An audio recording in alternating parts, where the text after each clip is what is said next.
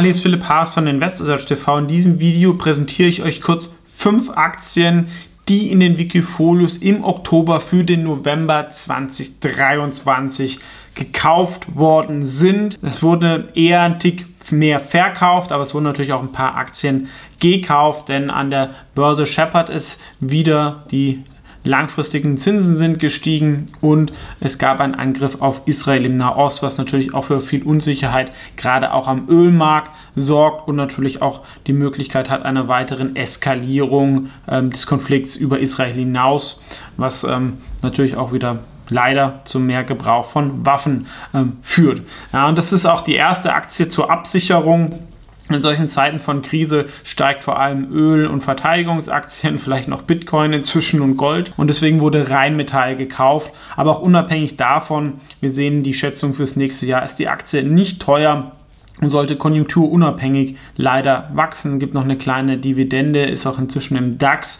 Und ähm, es ist aber auch ein Hightech-Konzern in einigen Bereichen, was sie da machen. Ähm, ähm und egal wie das in der Ukraine und so ausgeht, ich denke, die Aufrüstung ähm, wird kommen, nicht nur in Europa, sondern auch in, in, anderen Bereichen der Welt. Und diese Programme laufen sehr, sehr lang. Wir hatten eine lange Friedensdividende in den letzten 20 Jahren. Und wenn uns kein Wunder ähm, passiert, ähm, müssen wir wahrscheinlich mehr in Verteidigung ausgeben die nächsten Jahre.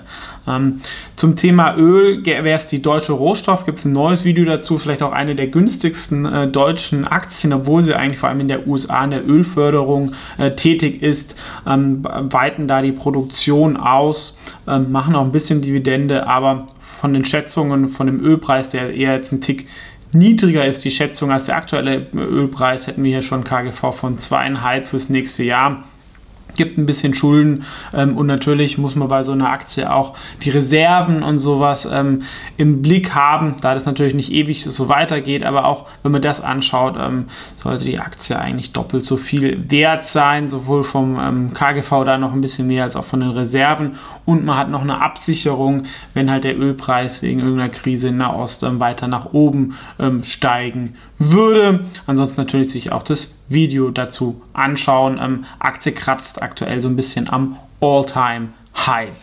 Eine relativ unbekannte halbe Verteidigungsaktie, aber ich nenne sie jetzt mal eine grüne Verteidigungsaktie, dass A nur 50 Prozent ähm, des Geschäfts ausmacht und sie jetzt auch keine Waffen oder Munition herstellen, wäre Exile Technologies, hieß früher mal Group George und die bauen eigentlich auch vor allem Drohnen, aber Marinedrohnen, also dass man zum Beispiel Minen, äh, Seeminen räumen kann oder was auch in Zukunft halt noch mehr gibt, dass man kleine Schiffe hat, äh, die keine äh, Besatzung mehr haben, sondern andere U-Boote oder sowas verfolgen oder ähm, die Küste bewachen. Das ist sicherlich auch ein Wachstumsmarkt und auch das ganze Thema Seeminen ähm, sind aus einer Fusion hervorgekommen, ist familiengeführt.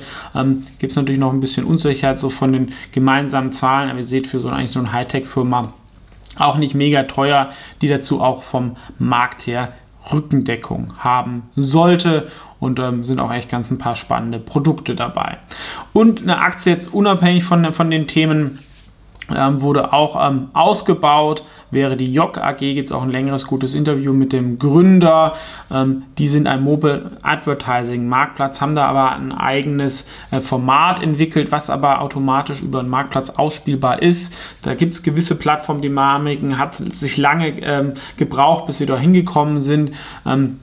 Und sie wachsen auch in der Krise sozusagen eigentlich weiterhin gut. Dazu kaufen sie noch so Agenturen günstig auf und können dann ihre Technologie reintun. Aktuell hat man natürlich ein bisschen vom Sentiment vom Markt eher Gegenwind, weil sie machen Brand Advertising. Das ist was, was man jetzt nicht unbedingt in der Krise braucht.